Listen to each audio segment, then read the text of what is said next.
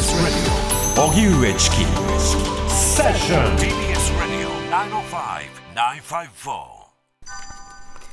汚染水発言で改めて野村大臣が謝罪。東京電力福島第一原発の放射性物質トリチウムを含むアルプス処理水を野村農水大臣が汚染水と発言し与野党などで波紋が広がっている問題。野村大臣は今日の会見でも福島の皆様をはじめ関係者の皆様に不快な思いをさせて申し訳なかったと改めて謝罪しました。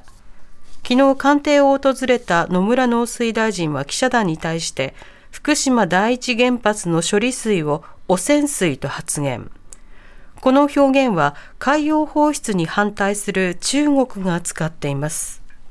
松野官房長官は言い間違いとはいえ発言があったことは遺憾で改めて緊張感を持って水産事業者に寄り添った対策の実施に万全を尽くしてほしいと述べました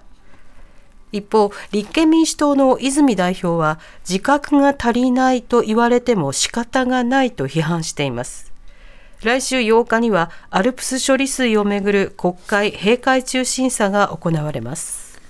それでは野村農水大臣が汚染水発言、こちらを謝罪撤回ということで、この動きについて TBS ラジオ国会担当の澤田大記者に伝えてもらいます。澤田さん、こんにちは。こんにちは。よろしくお願いします。お願いします。お願いします。さて、改めてこの経緯教えてください。はい、あの昨日なんですけれども、官邸で、えー、その福島第一原発の処理水の海洋放出に関連して、えー、中国が、えー、福島産、まあ、日本産の海,、えー、海産物のまあ、輸入を止めているということに関連して、うん、まあ、水産業者を支援するための策について、岸田総理がまあ発表したわけなんですけれども、はい、まあ、それに先立って、関係閣僚による会議というのが行われて、うん、そこに来た、えー、野村農水大臣が、まあ、記者からどんな話があったんですかっていうのが、あの官邸から出ていくときに声をかけられて、はい、まあ、その時に、えーまあ、中国側が使っている汚染水という単語を、まあ、使って、えー、受け答えをしたということが問題となりました、うん、でそれについて岸田総理がその後、えー、ぶら下がりをしたんですけども、はい、まあ、その中で、えーまあ、全面的に謝罪するとともに撤回するよう指示を出したと、まあ、遺憾なことでありということで、えー、えー、その直後に、えー、野村大臣が昨日記者団の前で、まあ、謝罪をしたということですね。なるほど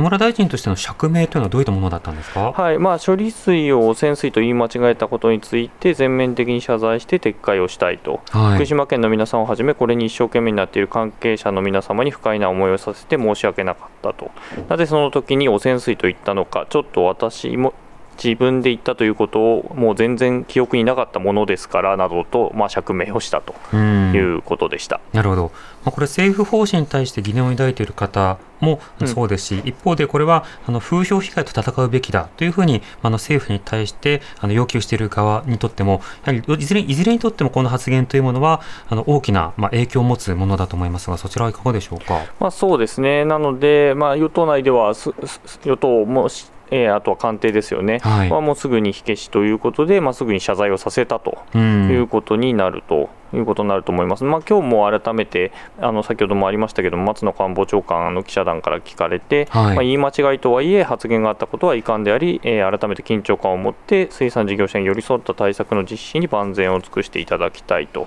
いうふうに述べています。うん、まあ、ただ与党内からなんですけれども、はい、まあ、急にすぐに辞めさせるとか、まあ、そういうような方向の話にはなってないということですね。なるほど。野党側の反応というのはいかがでしょうか、はい、立憲民主党の泉代表が、えー、今日午前中、記者会見したんですけれども、まあ、その中で、はい、その野村大臣があのその中国側があの金融措置ですよね、うん、を取ったタイミングでも、この野村大臣は想定外だったっていうふうに会見で話をするなど、ですね、えー、まあ、過去にも発言として問題があったということを踏まえた上で、まあ、この人、何言ってるんだろうなという感じがすると、うん、農林水産業を所管している大臣がこのような気の抜けた対応を続けるということは、え岸田政権に影響を与えると思うと、はい、えー、岸田総理はどう判断するかということを注視したいというふうに述べています。うんその他野党の反応というのは、今のところいかがでしょうか？えー、ほ他の野党ですか、はい、あ今のとああと、えー、国民民主党の玉木代表もまあ批判する発言をまあ昨日の時点でしているということですね。なるほど、はい、そうした中あの閉会中審査、はい、来週あるということで、この動きはどうなっていくんでしょうか、はい。あのまあ、このあの処理水の放出について、えー議論する、えー、委員会が来週の金曜日に行われます。でこれ、経済産業委員会と、まあ、農林水産委員会の、まあ、連合審査という形でやるということなので、はい、えー、野村大臣も当然、えー、委員会に出るということなので、うん、まあ、そこで、えー、この発言も含めて追及が行われるであろうということになると思います。なるほど